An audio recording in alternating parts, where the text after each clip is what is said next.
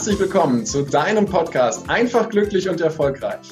Dein Podcast mit den erfolgreichsten Strategien für dein persönliches Wachstum.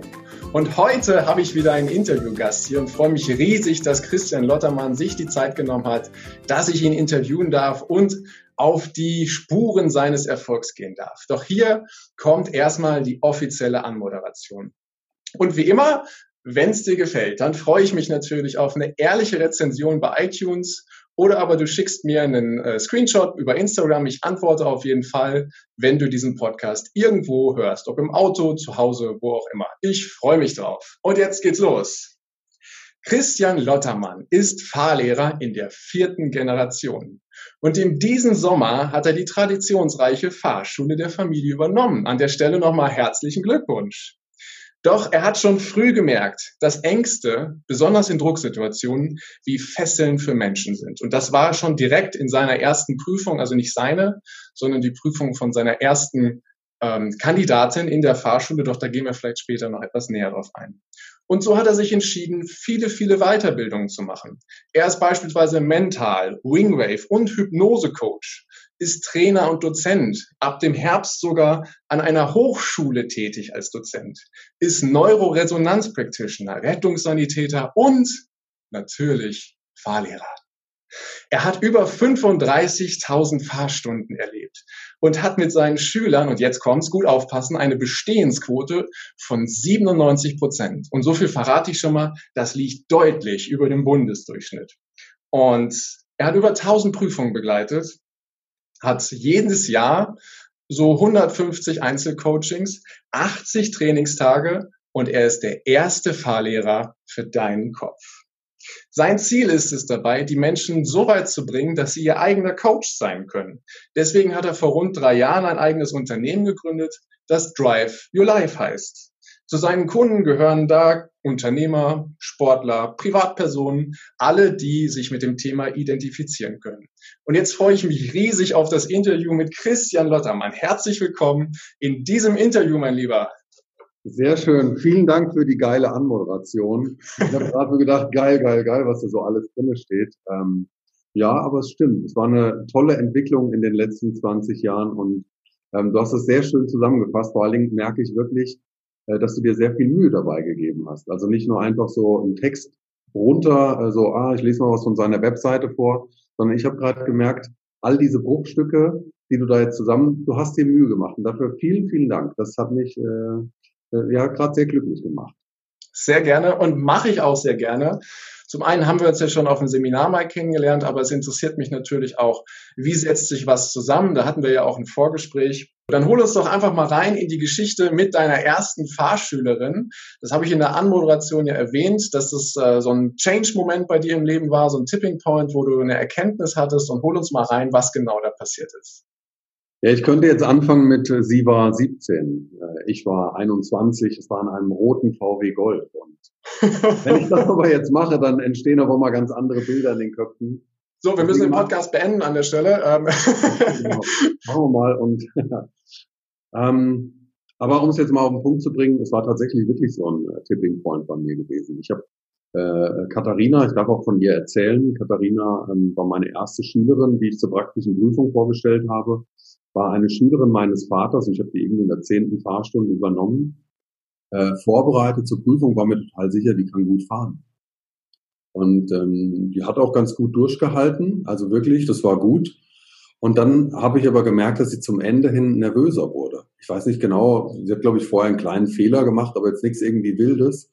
Aber ich glaube, da sind ihre Gedanken stehen geblieben und sie ist aber weitergefahren. Und ein Teil ihrer Gedanken sind halt einfach an diesem Punkt geblieben und sie hatte nicht mehr die volle Aufmerksamkeit in der Situation. Und ähm, es war wirklich echt beim letzten Linksabbiegen. Sie hätte noch einmal links abbiegen müssen, einmal rechts und wäre am Ende der Prüfung gewesen. Ja. Also keine 60 Sekunden vor Ende, vielleicht 30 Sekunden noch oder so. Und sie übersieht beim Linksabbiegen den Gegenverkehr. Ah. Und da habe ich gemerkt, scheiße, die hatte einfach nicht ihre Aufmerksamkeit gehabt. Und ähm, jetzt wird mancher einer sagen, vielleicht so, ja, es passiert halt.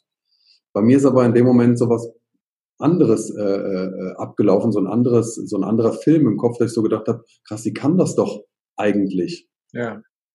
Wie, wieso ging es jetzt nicht? Genau. Und ähm, Und dann habe ich sofort gesagt, ey, ich werde mein, das, das war wirklich, ich habe mich so schlecht gefühlt. Ich meine, da fällt dir dein erster Schüler durch. Das ist so, wie wenn du Konditor bist, backst einen ersten Kuchen und der bricht auf einmal zusammen. Deine erste Hochzeitstorte, die einstürzt oder nicht schmeckt oder ja. was auch immer. Da denkst du so, oh Gott, scheiße, habe ich die richtige Ausbildung jetzt gemacht? Ist das, ist das mein Job? Ne? Kann, darf ich das? Kann ich das? Ja. Mhm. Dann in der Situation, und da habe ich gemerkt, okay, ich werde alles dafür tun, dass das so gut wie möglich eben nie wieder passiert.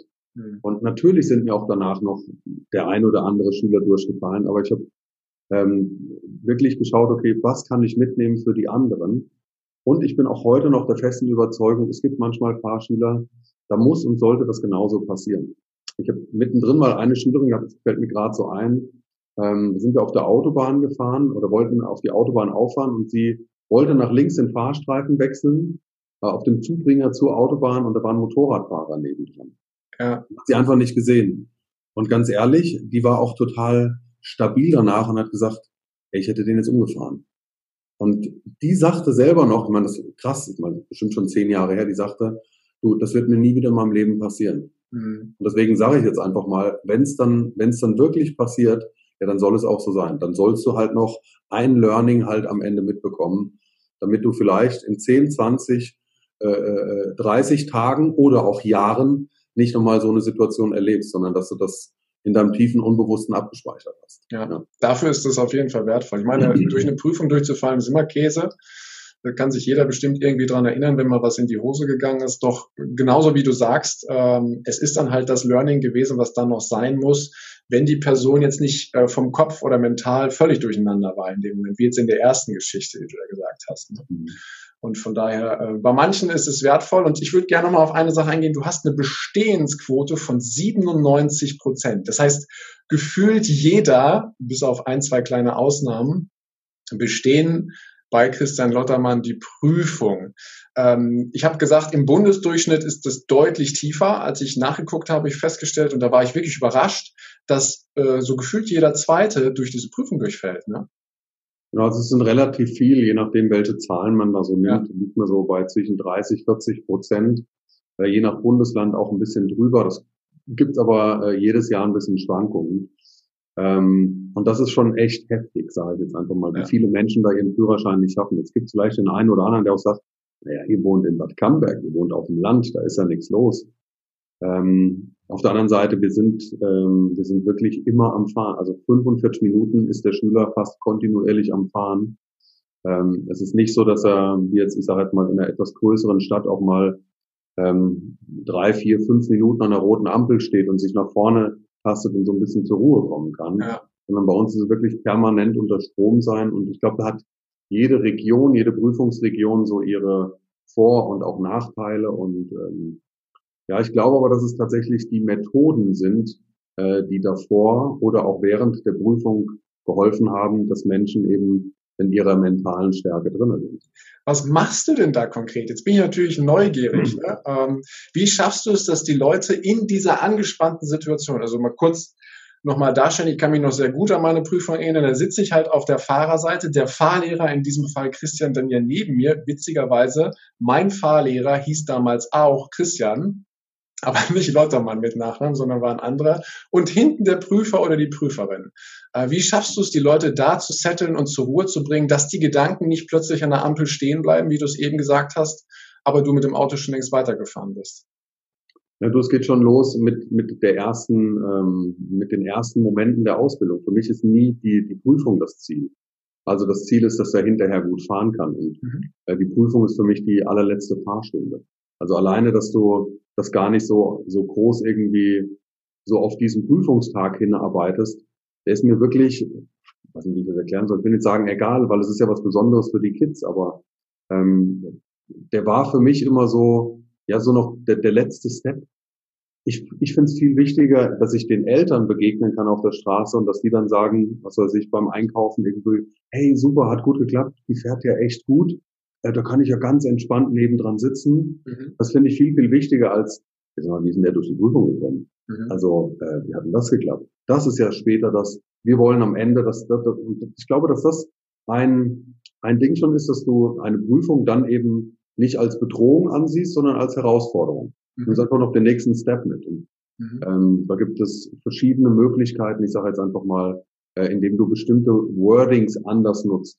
Ähm, ich mache ein Beispiel. Ich, ich habe das Wort Prüfung nie, ähm, wenn ich das mal benutzt habe im, im Unterricht oder in der Ausbildung, ähm, habe ich das nie irgendwie negativ konditioniert. Also nie, wenn du das und das in der Prüfung machst, dann bist du aber durchgefallen, sondern habe eher ähm, auf die Zeit danach verwiesen oder eben habe gesagt, boah, wenn du das in der Prüfung machst, ey, dann freut er sich richtig da hinten. Das hast du super gut gemacht.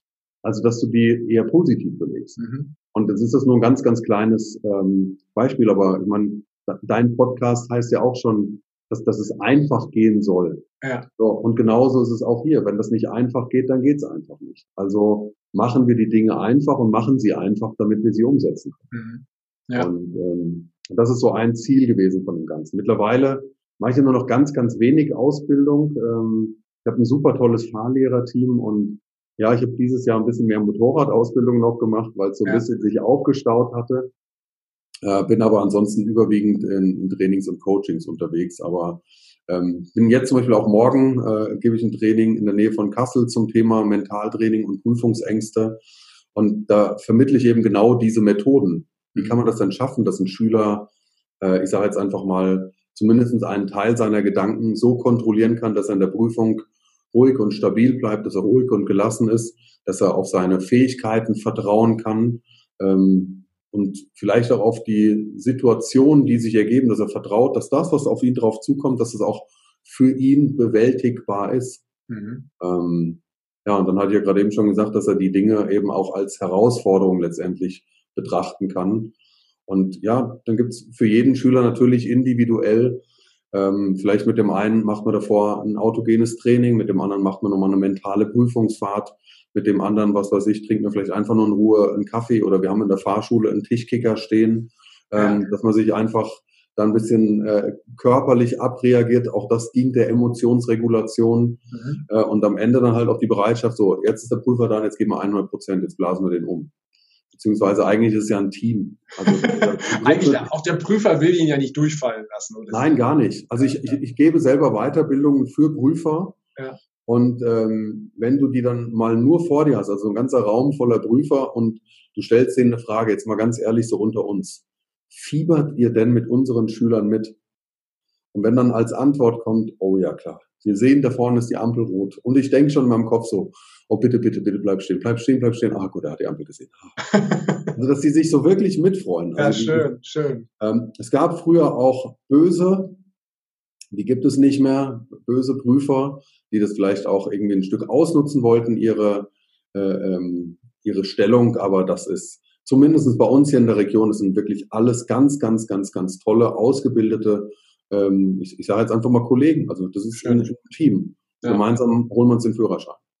Heißt also, es gibt, wenn ich das mal zusammenfasse, zwei Blickwinkel. Erstmal auf diesen gesamten Prozess der Ausbildung hin zum Führerschein. Ich kann das natürlich negativ darstellen, von wegen am Ende kommt diese große Hürde, dieser unüberwindbare Berg, die Prüfung und wir machen, wir agieren mit Angst, so wie es vielleicht früher mal gewesen sein könnte. Oder aber wir nutzen diesen Weg dahin, um die Leute aufzubauen, sie zu ermuntern, allein vom Blickwinkel zu gucken, was hast du denn schon geschafft, was kannst du schon und aus dieser Kraft heraus dann einen positiven Verstärker zu schaffen und wie ich auch raushöre, so ein paar Methoden, die da sind. Ne? Ob das jetzt der Tischkicker ist oder das autogene Training oder die mentale, ähm, die mentale Prüfungsfahrt. Einfach auch Methoden zu nutzen, dass die Leute eine gefühlte Sicherheit bekommen, aber sich einfach halt auch gut fühlen. Ne? Das sind so, jetzt wenn ich das mal zusammenfasse, zwei der Elemente, die ihr auf jeden Fall effektiv mit einsetzt, richtig? Auf jeden Fall. Und ich sage jetzt mal, die, die Methoden, die wir dort einsetzen oder ähm, die ich, ich sage mal, auf der einen Seite im, im Coaching einsetze bei meinen Klienten. Ähm, ich habe den einen oder anderen Leistungssportler hier, ähm, Profisportler, die die Methoden, die funktionieren wirklich. Also die sehen manchmal super einfach aus, aber die, die funktionieren am Ende. Und dann sagst du deinem Schüler, ey, weißt du was, mach einfach das am Ende. Und dann wirst du merken, ähm, wenn du dich so und so darauf gezielt vorbereitest, dann, dann wirst du ruhig und gelassen sein. Also es gibt auch wirklich manche, die die nach einem Prüfungs, wenn jetzt jemand wirklich sagt, okay, ich habe aber so einen Stress in der Prüfung, kommt dann auch in den Coaching hier rein. Ich finde das immer saugeil, wenn so jemand in einem, hatte ich gerade jetzt vorgestern gehabt, jemand, der in einem Prüfungs, äh, äh, Angst-Coaching, nenne ich es jetzt mal, war, ähm, die erste Prüfung leider nicht bestanden hat und dann auf einmal irgendwie nach zehn Minuten aus der Theorieprüfung runterkommt und sagt, egal, ich habe null, ich habe null. Und dann wartest du noch irgendwie, ich sage jetzt einfach mal, gefühlt zehn Minuten und dann kommt erst so der Rest aus diesem Raum raus und dann denke ich so, yes, stabil, wir haben gelernt und gleichzeitig konnten sie es abrufen und schön. waren innerhalb von wenigen Minuten fertig, ja. Wunderschön. Ja, sehr schön. Okay, dann haben wir da schon einen ganz schönen Blick mit reinbekommen. Aber hol uns doch einmal kurz rein an den Anfang deiner Reise. So ein bisschen einmal einen Blick in die Kindheit von dem Christian. Als der Christian klein war, wie ist er aufgewachsen? War es eher ein bisschen abenteuerlich oder war es eher behütet? Wie ist so die, der, äh, die klassische Familie Lottermann gewesen, als du klein warst? Ja, da kann ich jetzt äh, sogar neun Monate vorher ausholen. Ich bin nämlich ähm, nicht alleine aufgewachsen in dem Bauch meiner Mama. Ich habe ah. Meinen allerbesten Freund äh, damals schon mitbekommen und das ist bis heute so geblieben. Mein Zwillingsbruder ist wirklich äh, ähm, der wichtigste, die wichtigste männliche Person in meinem Leben. Das ist äh, mein Freund, mein Supporter, mein Unterstützer, ähm, mein Bruder und äh, ja, mit ihm bin ich zusammen aufgewachsen. Insofern hatte ich äh, eine super tolle Kindheit, was das angeht. Ähm, obwohl sich unser Elternhaus relativ früh ähm, getrennt hat, also meine Eltern, die haben sich, da waren wir ein oder zwei Jahre alt, okay. ähm, haben die sich äh, getrennt und wir sind dann ähm, bei meiner Mama aufgewachsen. Mhm. Ähm, meine Mama hat dann äh, irgendwann neu geheiratet, da waren wir, glaube ich, sechs oder sieben, ich weiß es jetzt nicht mehr genau. Mhm. Dann haben wir ähm, sowohl auf Mamas als auch auf Papas Seite äh, noch Geschwister dazu bekommen, eine Schwester mütterlicherseits, zwei väterlicherseits und also ähm, Patchwork-Familie. Patchwork, genau. Und es war wirklich, ich sage jetzt mal, das klingt vielleicht jetzt doof, wenn ich das so sage, aber es war halt einfach so gewesen. Es waren ähm, die, die ersten Jahre waren das aber wirklich zwei getrennte Familien. Mhm. Also es war wirklich so, ähm, nicht alles ist meine Mama und mein Papa, die haben kein Wort miteinander gesprochen. Und das hat sich wirklich jahrelang hingezogen, bis irgendwann, bis wir geheiratet haben, äh, meine mhm. Frau und ich. Also so okay. wirklich so lange war da fast Funkstille gewesen. Und mittlerweile ist das, äh, ist das weg. Wow, ähm, also es war wirklich ein langer Zeitraum, wo dann quasi Funkstille da war. Ja, ähm, das ist natürlich für Kinder schon eine, eine, besondere, vielleicht zum Teil auch etwas belastende Situation, gerade wenn die Eltern sich trennen in so, in so frühen mhm. Jahren. Ähm, aber, das aber, Coole war, ja? genau, aber das Coole war tatsächlich halt wirklich, dass ich, ich hatte meinen Zwillingsbruder. Das heißt, egal genau. ob ich jetzt bei, bei der einen Familie oder bei der anderen Familie war, ich hatte immer meinen, meinen, meinen besten Freund und Zwillingsbruder mit dabei. Also insofern, ähm, ja, wir haben uns geliebt und gefetzt gleichzeitig. Also ja, äh, ja deswegen, ich empfinde das auch nicht als als im Nachgang schlimm. Es war mit Sicherheit für uns als Kinder mal traurig, von Mama oder von Papa weg zu müssen. Mhm. Ähm, ich muss jetzt im Nachgang sagen, Gott sei Dank ist es so gekommen. Meine Mama, äh, die ist in einer tollen Partnerschaft, mein Papa ist in einer äh, tollen Partnerschaft. Die haben beide ihren Partner fürs Leben gefunden. Und ähm, ich glaube ganz ehrlich, was, was kann man sich denn mehr wünschen als glückliche Eltern, ja. ähm, die jetzt, ich sage mal, zufrieden sind in dem Leben, wie sie jetzt sind, als dass sie dir als Kind vielleicht irgendwas vorspielen, ähm, was vielleicht nicht so funktioniert hat. Und ähm, mhm. was ich wirklich auch sagen muss, dass man aus anderen äh, Familien kennt, äh, so dass dann die eine Familie schlecht über die andere oder sowas redet und sich gegeneinander aufgestachelt wird. Ähm, das hat es bei uns, ich sage jetzt einfach mal, eigentlich nie gegeben. Ich habe vielleicht mal so den einen oder anderen, wo sie sich mal geärgert haben, wo wir als Kinder was mitbekommen haben, aber das bewusst gehetzt wurde, das haben wir zum Glück. Und da danke Mama, danke Papa, das haben wir nie mitbekommen. Schön. Schön. Und du hast ja gesagt, äh, sie, als ihr geheiratet habt, also du und deine Frau, da war die, da kamen sie wieder aufeinander zu, haben wieder miteinander gesprochen. Und wie du es gerade sagst, was kann man sich Schöneres wünschen als glückliche Eltern? Andere Brille. Was kann man sich Schöneres wünschen als Eltern, als glückliche Kinder? Und dann zu sagen, ich nehme mal wieder den Schritt und das Wort auf zu meinem äh, ehemaligen Partner. Ne? Auf jeden Fall. Also das werde ich auch nicht vergessen, dass so diesen Moment, ich habe echt ein bisschen Schiss gehabt vom Standesamt damals, ähm, dass die so aufeinandertreffen und hm, wie wird denn das sein?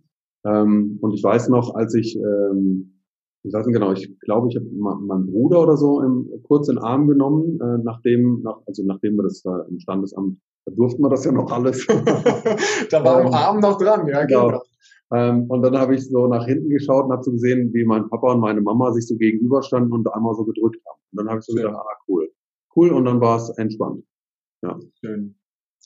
Herrlich. Ja, okay. Also, du hast einen festen großen Buddy an deiner Seite, dein Zwillingsbruder. Seid ihr eineigig oder zweieigig? Also seid ihr euch wie aus dem Gesicht geschnitten oder habt ihr Unterschiede? Nee, du würdest, also man, man sieht einen Hauch, ähm, aber wir sehen uns schon relativ ähnlich. Wir sind aber eineigig, ja.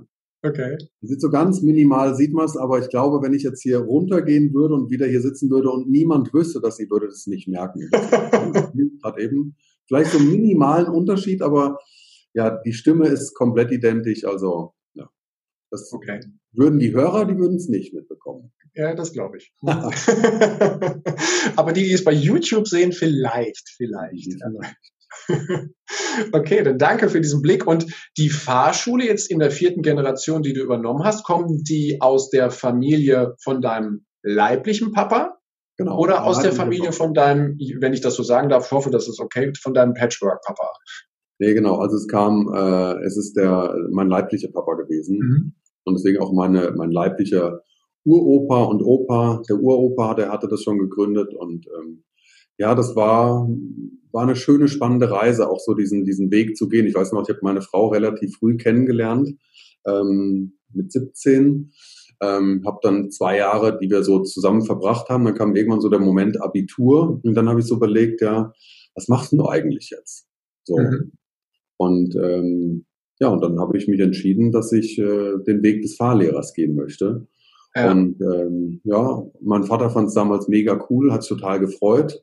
Und dann habe ich aber, wie gesagt, im Laufe der Zeit auch gemerkt, okay, das kann auch nicht alles gewesen sein. Mhm. Und habe dann eben ganz, ganz viele andere Sachen, so wie du es auch vorhin schon beschrieben hast, mit dazu gemacht und mit auf dem Weg dazu aufgenommen. Und ähm, ja, ich finde es aber gut, dass es so gewesen ist, weil, weil diese Zeit in der Fahrschule mit den Schülern zusammen, ähm, das hat mir die Vorbereitung geschenkt für meine Coachings jetzt. Weil es waren auch da knapp 20 Jahre immer eins zu eins Situationen mit Menschen im Auto auf einem engen Raum. Mhm. Ähm, und du bist ja halt nicht nur gefahren, sondern du hast jemanden begleitet auf seinem Weg. Ähm, aber nicht als, ich habe mich nie als Lehrer gesehen, der jetzt was erklärt, sondern eher Hilfestellung gegeben, dass der andere erfährt, wie es geht. Also dass, mhm. dass er sich das so ein Stück weit ja selber auch beibringt. Okay, ja. Und wie ist das in der Familie aufgenommen worden, als du gesagt hast, ja, ich mache jetzt auch noch andere Dinge, nicht nur Fahrschule, weil erstmal war die Freude groß. Christian übernimmt die Fahrschule oder, oder steigt halt als Fahrlehrer mit ein, so ist ja richtig. Mhm. Und dann äh, hast du ja angefangen, irgendwann Trainings zu geben, gibst Coachings. Also du kannst ja, bist ja nebenbei auch glücklicher Familienpapa und Familienmensch. Der Tag hat 24 Stunden. Das heißt, du kannst ja nicht Fulltime in der Fahrschule sein, wenn du auf der anderen Seite über 100 ähm, Trainingstage im Jahr gibst. Ähm, wie ist das aufgenommen worden? Ähm, tatsächlich von meinem Bruder und von meiner Frau und, und äh, ähm, ich sage jetzt noch meine Kinder, die fanden es natürlich auch schön, dass der Papa jetzt das macht, woran er Freude hat und worauf er Spaß hat. Meine Frau Ach, hat auch gesagt, mhm. also die, die haben das richtig gefeiert und mein Bruder auch. Das war auch so mit die Initialzündung gewesen. Das, ich war mit meinem Bruder auf einem Seminar gewesen und ähm, auf dem ist wirklich so der Moment gekommen, wo er gesagt hat, ey, guck mal, das wäre doch genau was für dich da vorne. Mach das doch. Und dann habe ich so hm, überlegt und ah, das ist aber so viel Geld und mache ich das jetzt oder mache ich das nicht? Und dann ist mein Bruder mit mir an den Stand gegangen, wo man das buchen konnte, mhm. ähm, hat sein Portemonnaie rausgeholt, hat seine äh, Kreditkarte auf den Tisch gelegt und hat gesagt, ich buche das einmal. Und da habe ich dann gedacht, oh cool, ich habe mich voll für den gefreut. Im ersten Moment so ein bisschen, ah, scheiße, ich würde es auch gern machen, aber dann ja. habe ich gesagt, ah, dann macht wenigstens einer von uns beiden. Ja. Und dann guckt er mich an, das ist nicht für mich. für dich. Und ich so, was? Und ich kann dir sagen, ich habe ähm, ich hab ab diesem Zeitpunkt, ich hatte Tränen in den Augen, habe so gedacht, geil, da glaubt ein Mensch mehr an dich als Ich kriege gerade Gänsehaut. Ich glaube, es ist nicht richtig zu sehen, aber ich habe gerade Gänsehaut, die über den Arm läuft. Ja. Mhm. ja. Also es war auch wirklich, das, ich, ich habe den ganzen Heimweg habe ich geweint. Also ich habe im Auto gesessen, ich habe meinen Bruder angerufen, ich habe gesagt, danke Johannes, dass du mir da so diesen, diesen, diesen Ass-Kick äh, quasi noch mitgibst. Das war noch so das letzte Ding, dass ich gesagt habe, okay, jetzt löse ich mich ein Stück und jetzt komme ich auf der anderen Seite an. Ähm, mein Papa hat das, glaube ich, am Anfang überhaupt nicht gefallen. So, mhm. ähm, der hat dann auch so einen Satz gesagt, dass das schon in der Bibel drinne steht, dass man nur einem Menschen dienen kann. Und mein Papa ist ein ganz lieber und offener und netter Kerl, aber bei dem hat die Angst gesprochen. So, okay, mein Sohn entfernt sich ähm, immer wie mehr. weiter mit dem Unternehmen? Wie ne? weiter? Genau, ja, die geht weiter ja. mit der Fahrschule. Und sag mal, die gibt's seit ja 98 Jahren, mhm. äh, jetzt heute 98 Jahre. ähm, die steht stabil auf einem tollen Fundament, die ist gewachsen und ich glaube, dass er einfach auch nicht zumachen wollte. Nicht so knapp vor der 100. Mhm. Und ähm, ja, und dann habe ich am Anfang so schon Widerstand gespürt, habe das auch so gemerkt, dass er irgendwann gesagt hat, so jetzt ist mal gut. Und du hast ja mal gesagt, du machst es nur einmal. Und habe ich dann gesagt, nee, nee, Papa, ich fange jetzt erstmal an. ähm, und dann irgendwann gab es einen Moment, da kam ich von einem Seminar zurück. Und dann hat mein Vater mit mir montags da gesessen und er hat gemerkt, er hat keine andere Chance mehr, als es einfach anzunehmen, wie es ist. Und dann saß er da und dann hat er gesagt, ey, deine Augen, die leuchten ja, Christian. Mhm. Dann sagt er, egal was es ist, du machst einfach weiter damit. Und du schön, dass er das erkannt hat. Meine Unterstützung. Ja. Und ähm, ich habe gesagt, Papa, ich werde einen Weg finden, wie ich beides kombinieren kann. Und dann kam mir auch die Idee irgendwann, dass dein Fahrlehrer für den Kopf. Da ja. ich gesagt, ey, geiler kann es doch gar nicht sein. Ja. Und ich habe ein super tolles Team, super tolle Mitarbeiter. Ähm, ich habe äh, die, die to volle Unterstützung. Mein Papa ist mittlerweile Angestellter bei mir und äh, arbeitet für mich. Und ähm, ja, wenn ich jetzt ein paar Tage weg bin, Trainings gebe oder sowas, ich muss nicht anrufen, ich muss nichts kontrollieren. Ich weiß, dass es hier läuft. Schön. Also nicht, weil mein Papa dann den Chef wieder spielt, das macht er gar nicht, sondern weil meine Mitarbeiter so toll organisiert sind. Mhm. Äh, das ist ein richtiges Team. Ähm, das ist manchmal eher, ich will nicht sagen erschreckend, aber erschreckend gut, wie das läuft, weil, weil ich einfach losgelassen habe. Ja. Ja. Das war der erste Teil des Interviews. Vielen Dank, dass du dir bis hierhin die Zeit genommen hast. Und gleich geht es weiter. Ich wünsche dir viel Spaß mit dem zweiten Teil.